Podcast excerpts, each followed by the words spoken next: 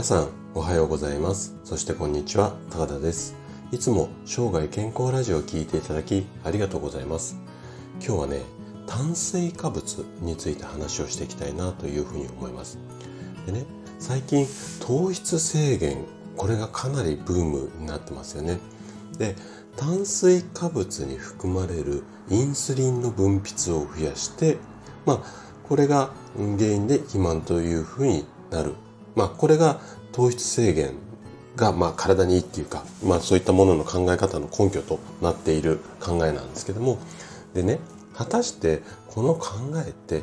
医学的に正解なものなんでしょうかね。はい。で、この辺りを今日ね、ちょっと深掘りをしていきたいなというふうに思います。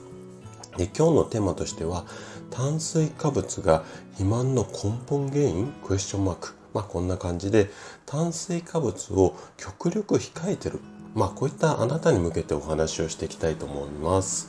で前半はカロリーを気にしなくてもいいの？っていうこととあと後半は肥満とカロリーの関係っていうのは非常に大きいですよまあ、こんな話をしていきます。で今日もね、できるだけ専門用語を使わずに分かりやすく話をするつもりなんですけども、もし疑問、質問などありましたらお気軽にコメントいただければというふうに思います。じゃあね、早速本題の方に入っていきましょう。で、先ほどお話しした通り、まあ、糖質制限、一般的にはダイエットで、あのー、この糖質制限ってこう使われるっていうか、まあ、言われることが多いんですけどもこれの基本的な考え方としてはインスリン、まあ、ホルモンの質でインスリンっていうホルモンの分泌を抑えるっていう、まあ、こういった考え方なんですよね。でこのインスリンさえ抑えればダイエットが成功するっていうようであれば炭水化物だけ減らすことができればまあ、カロリー量とかは気にしなくても OK なのか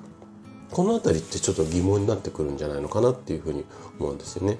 で実際こうネット上とかでは炭水化物抜きダイエットみたいな感じのこう効果っていうのは非常にこう私効果出ましたよ出ましたよとかっていうような、まあ、口コミだったり意見だったりでこれぞ究極のダイエット法みたいな感じで歌ってるような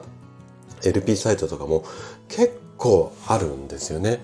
でこの辺りが果たして本当に正解なのかっていうところをちょっとまあ医学的っていうか科学的に、まあ、後半見ていきたいなというふうに思うんですけどね。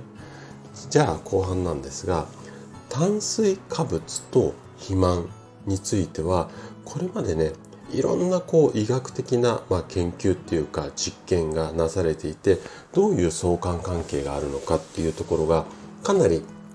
いろいろとうんと実験されてます。で論文だとかあとはこう学会で発表されたような内容この辺りのエビデンスっていうのも非常に多いんですけどもその中でも一番こう医学的っていうか医学の業界で有名だって言われているのが2014年にちょっと下噛みそうな大学なんですけどもステンレンボッシュっていう大学があるんですがここで行った実験なんですよね。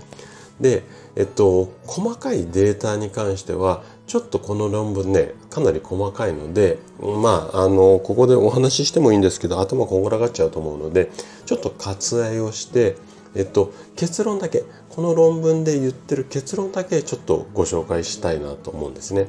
で、どういった結論かっていうと、2年間にわたって肥満に悩む人を、まあ、この実験で、えー、追跡調査をしましたと。で、糖質制限ダイエットと高炭水化物食、まあ、糖質制限と、まあ、炭水化物の間には体重を減らす効果だったりだとか心疾患いわゆる心臓関係の病気の発症についてこの差はありませんよっていうふうに結論付けてるんですよね。でこの表現ってちょっと医学的な言い方なのでもう少し噛み砕いて言うとまああのぶっちゃけるといくら炭水化物減らそうが同じカロリーを摂取している限り体重の減り方は変わりませんよ。まあ、こんなようなことを言っているんですよね。でこれが、まあ、今回の結論になるんですけども例えばそのダイエットに限らず広い意味で体をま変化っていうか改善させるためにはいわゆるそのこう何か一つだけをやるっていうよりもバランスっていうのが非常に大切になるんですね。で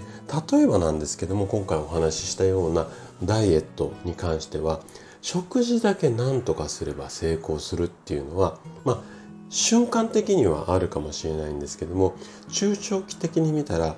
何か一つだけで成功するっていうのは基本的にはありえないと思っちゃって OK です。なので食事運動睡眠この辺り全てのアプローチがあって体が変化します。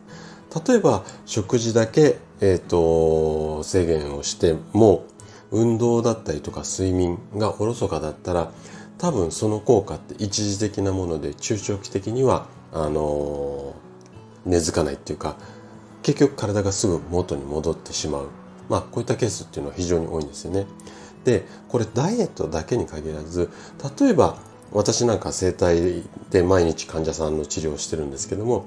腰痛だったり肩こりなんかも全く一緒なんですよね。マッサージだけして筋肉をほぐせば瞬間的には痛み取れる取れるんですがそれでもまたすぐ再発しちゃうんですよ。